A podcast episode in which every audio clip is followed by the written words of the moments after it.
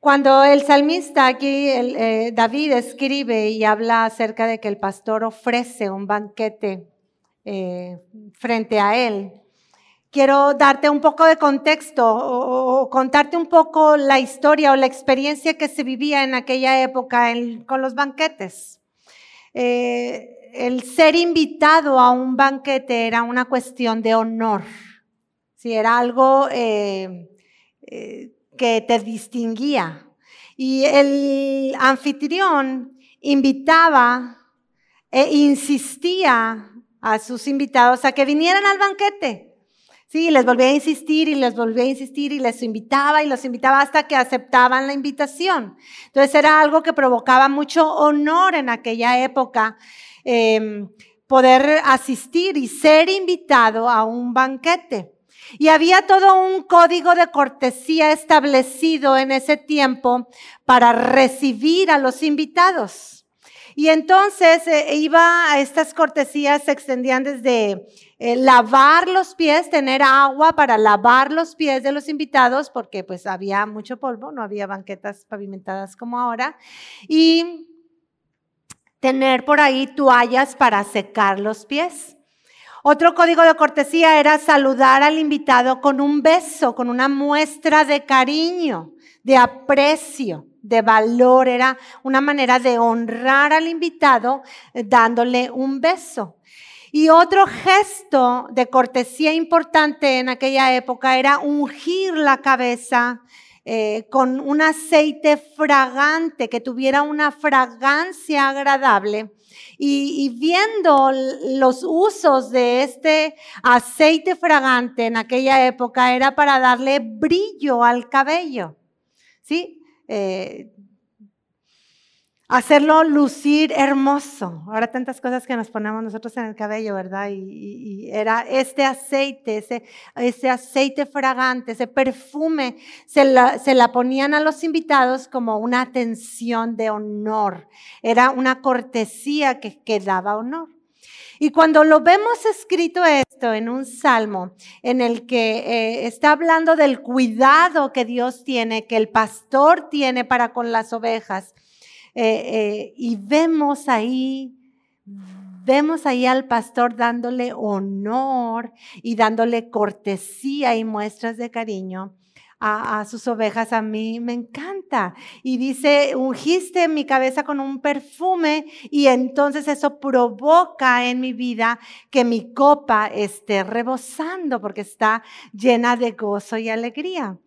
Y hoy quiero ir eh, a, un pasaje de la escritura que está en el Salmo número 45 y te invito a que leas el capítulo completo en tu casa. Y es un salmo que se titula em, El canto de las bodas del rey. Y es una canción de amor porque está describiendo las bodas del rey. Y empieza el salmista diciendo que eh, estoy desbordando en mi interior y deseoso de escribir acerca de un tema importante, de un tema eh, bello que, quiero que todos conozcan. Y, y ahí vemos otra vez cómo se desborda el salmista por poder entender y poder plasmar en un, en un canto, eh, el, significado de la relación que Dios quiere tener con la humanidad. ¿Sí? La relación que Dios quiere tener hoy contigo y conmigo. Y entonces vemos este salmo y empieza el salmista a describir las características del novio y empieza a decir, tú eres el más hermoso entre todos los, eh, los hombres de la tierra y tú eres fuerte y poderoso y empieza a describir al novio en este, en este canto del Salmo 45. Y hoy quiero leer eh, las características del reino de ese rey, porque son las bodas del rey, entonces ese rey tiene un reino y dice, Ahí el Salmo 45 dice, tu trono, oh Dios, permanece para siempre. El cetro de tu reino es un cetro de justicia. Tú amas la justicia y odias la maldad. Por eso, Por esas características que tú tienes, Dios te escogió a ti y no a tus compañeros. Tu Dios te ungió con perfume de alegría. ¿Podemos repetir esa última frase? Tu Dios te ungió con perfume de alegría. Y estamos viendo aquí al novio. Y cómo las características del novio es que su reino es eterno. Su reino es un reino de justicia porque amas la justicia y vive la justicia y, hace la justicia. Y vemos cómo este rey es un rey bueno porque no le gusta la maldad. Y podemos encontrar aquí las características que describen a nuestro Señor Jesucristo. Y podemos darnos cuenta que Cristo es el novio. Cristo es el novio que Dios preparó para venir a conquistar a la humanidad, para poder entablar esa relación que Dios quiere tener con cada una de las personas, contigo y conmigo, todavía el día de hoy. Y entonces eh, me emociona ver cómo Dios le otorga al novio y lo ungió con un perfume de alegría.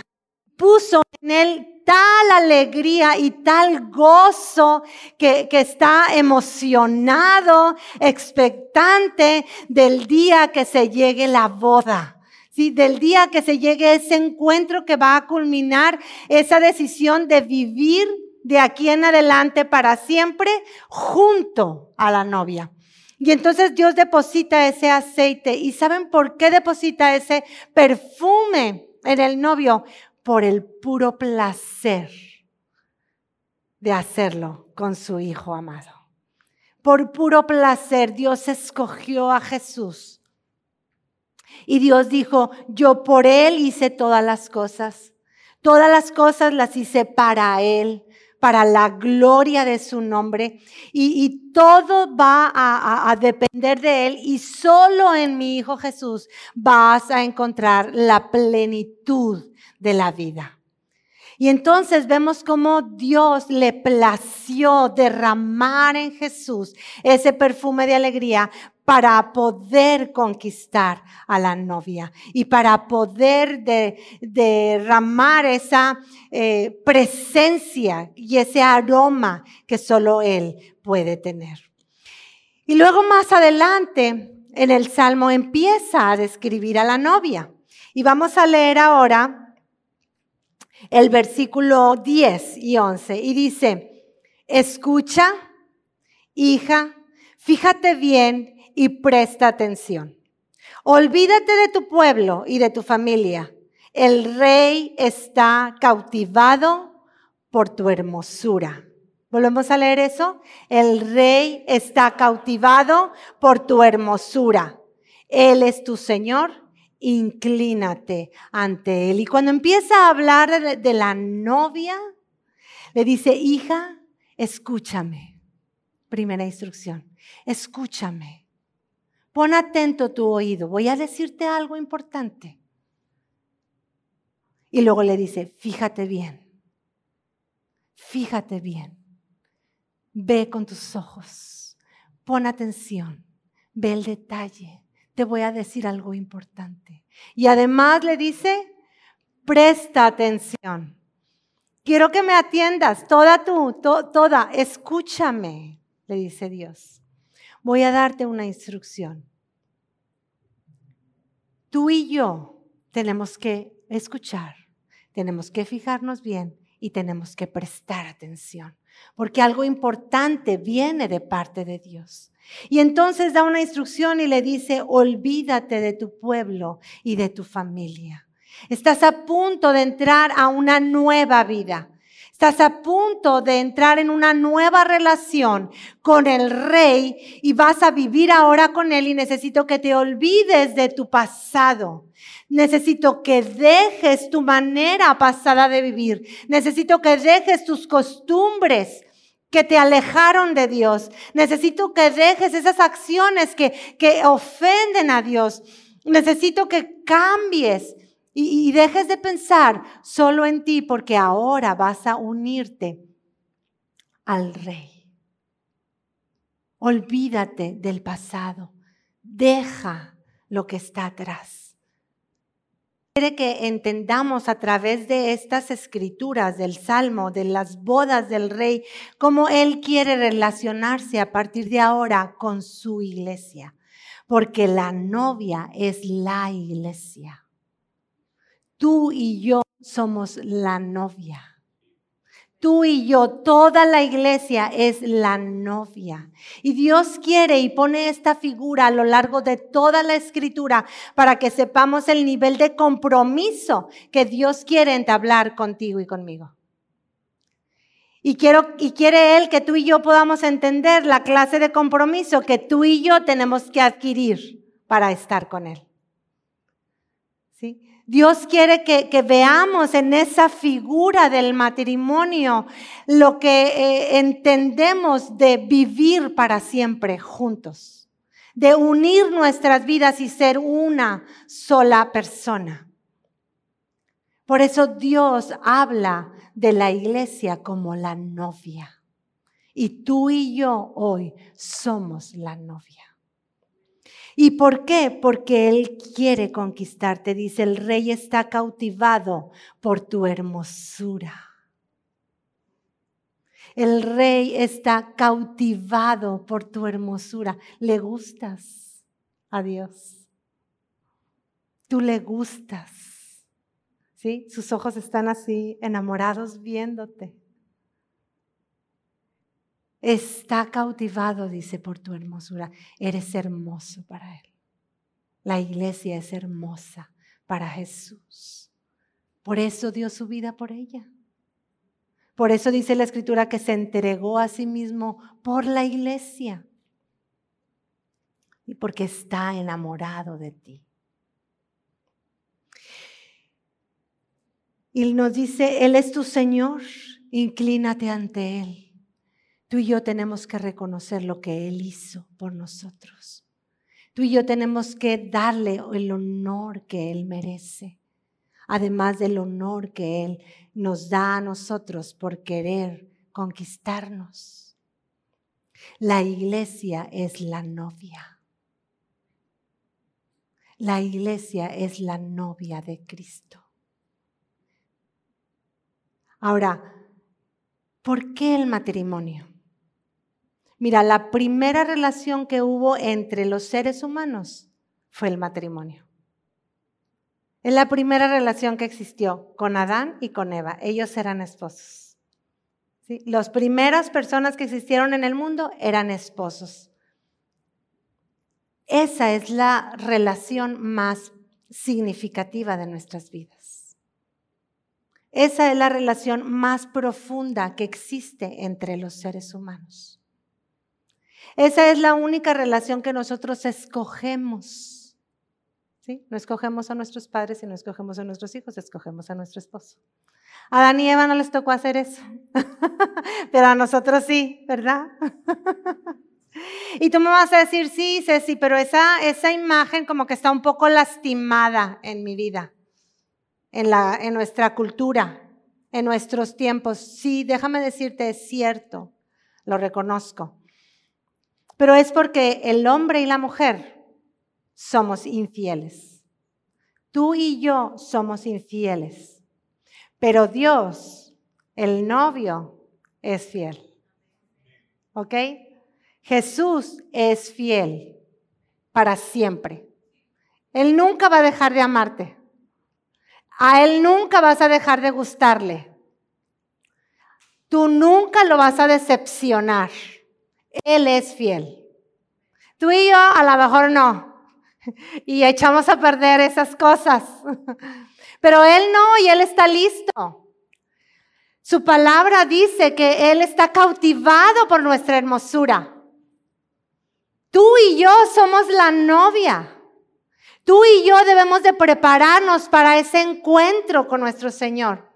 Él quiere vivir toda, quiere compartir toda tu vida toda su vida contigo y toda tu vida con Él. Él quiere que seamos uno. Él le gusta la unidad. Jesús dijo, el Padre y yo somos uno y el Padre y yo queremos que tú seas uno con nosotros. Y esta es la oportunidad que tenemos cuando conocemos a Cristo. Él quiere que sepas que esa relación es para que tú dejes tu pasado y te unas ahora a Él. A Dios le plació eso. Fue por el puro placer de su, de, de, de, su creación crearnos con este diseño. Y Él envió a Jesús para eso, para conquistarnos. Ahora, cuando vemos esta escritura y esta figura hermosa y vemos como el apóstol Pablo dice también eh, eh, ahí en las cartas que envía a las iglesias y le dice a la iglesia, te celo iglesia, te celo tan fuerte y me preocupo tanto por ti porque para mí eres la novia de Cristo. Y yo quiero que te prepares como esa mujer comprometida para casarse, para que se vista radiante para el día de sus bodas. Es por eso que te cuido, iglesia. Y esa es nuestra responsabilidad hoy en día todavía con nosotros, porque somos la iglesia de Cristo y Jesús ama a la iglesia. Ahora, vamos a hacernos dos preguntas hoy para hacer esto práctico al día de hoy, que suena como que muy romántico y además muy femenino. Sí, yo lo entiendo, pero esto es para todos. La iglesia somos todos. Ahora vamos a preguntarnos dos cosas. ¿Por qué? ¿Por qué Dios nos habla así en su palabra y para qué?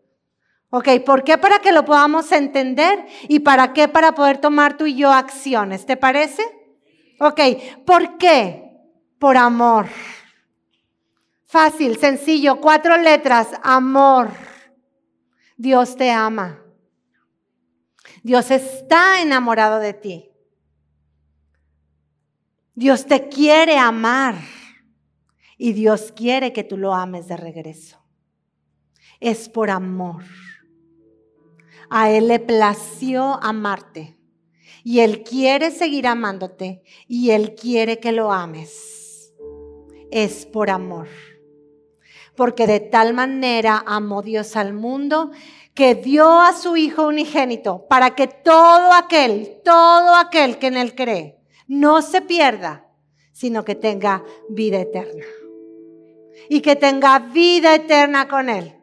Y puedas vivir el resto de tu vida aquí con Él y luego toda la eternidad. Toda la eternidad a su lado.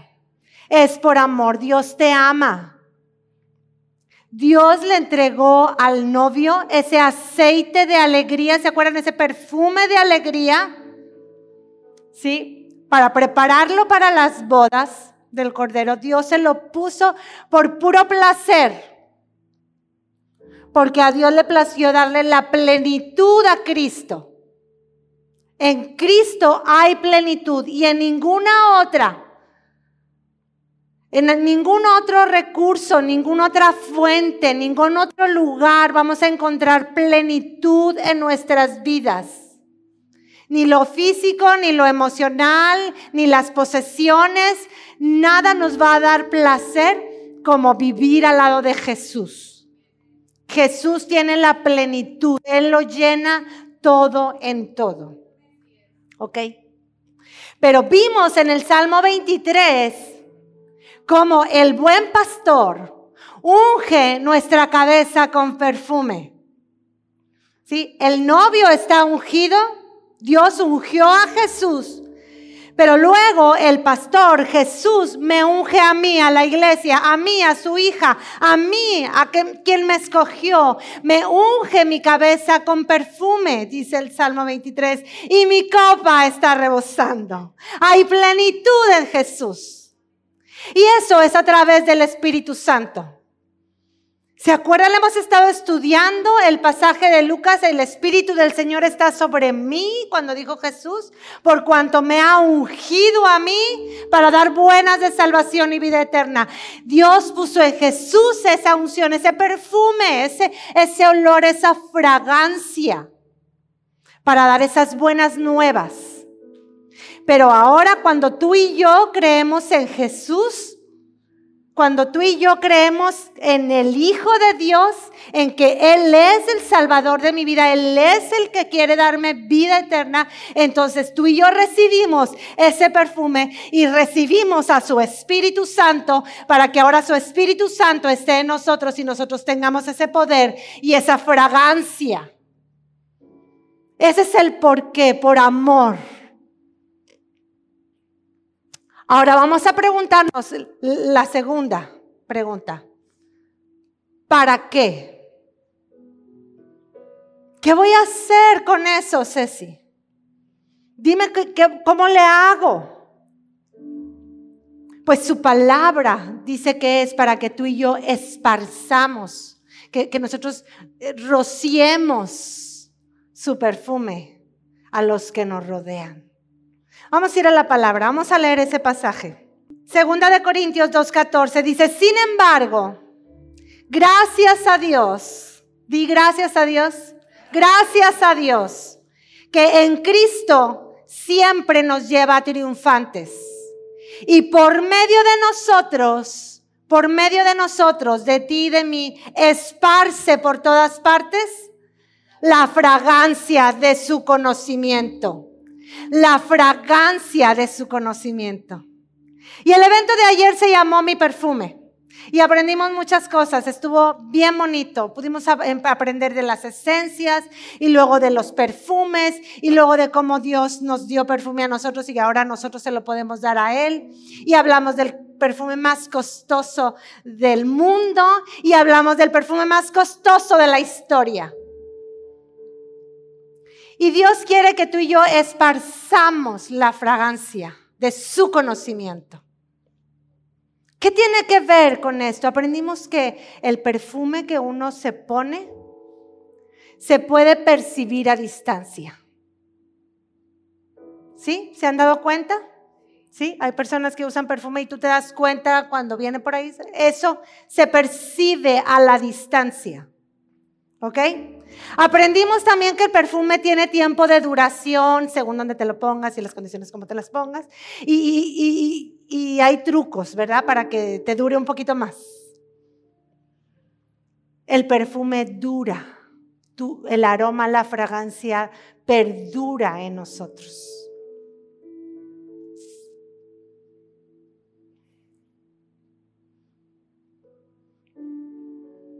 ¿Cómo le vamos a hacer para esparcir la fragancia de su perfume? La fragancia de su conocimiento, compartiendo con todos lo que hemos aprendido de Jesús. Tú y yo somos los que vamos a esparcir ese perfume con los que aún no conocen a Cristo.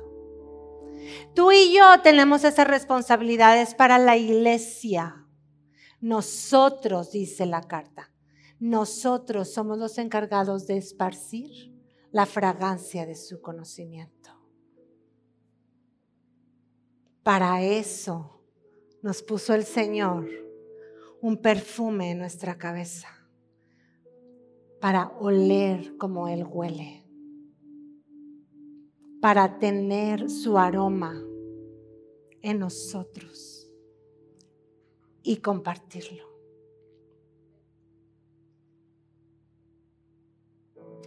Aprendimos ayer del perfume más caro que hay en la historia y hoy te lo quiero compartir.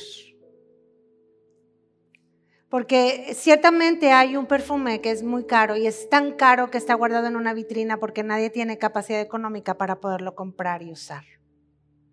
Pero ese no es el perfume más caro de la historia. El perfume más caro de la historia es el, que Dios nos entregó a nosotros a través de su Hijo Jesucristo. Porque de tal manera amó Dios al mundo que ha dado a su Hijo unigénito. Y ese sacrificio en la cruz hizo el perfume más caro de la historia que hoy tú y yo podemos portar. Tú y yo nos podemos poner ese perfume. Tú y yo podemos dejar que Jesús sea nuestro buen pastor y ponga ese perfume en nuestra cabeza y haga que nuestra copa esté rebosando. Pero tú tienes que entrar en una relación con Jesús de compromiso, de fidelidad, de amor, de permanencia, de lealtad, de dejar el pasado y seguir el futuro al lado de Él vivir con lo nuevo que Él tiene para ti y para mí. Tú y yo somos los responsables de tomar esa decisión Y una vez que la tomemos, tú y yo vamos a poder esparcir esa fragancia de su conocimiento a los que nos rodean. El Señor te ama. Está enamorado de ti. Y me encanta imaginar cómo sus ojos no pueden dejar de mirarnos como la novia. No pueden sus ojos dejar de mirarnos. Por eso la escritura tiene tantos pasajes en donde dice, mis ojos están puestos en ti. Estoy atento a lo que tú me quieras hablar y decir. Estoy al pendiente de ti porque Dios te ama y quiere tu vida. Le perteneces. Pero tienes que escuchar, tienes que fijarte, tienes que poner atención a las instrucciones que Él te da para que ahora puedas vivir como la novia de Cristo. Y prepararnos para ese encuentro y para ese día en que lleguen las bodas del Rey y nos llame a su presencia. Pero mientras vivamos aquí tenemos que portar su fragancia y esparcirla en los que nos rodean.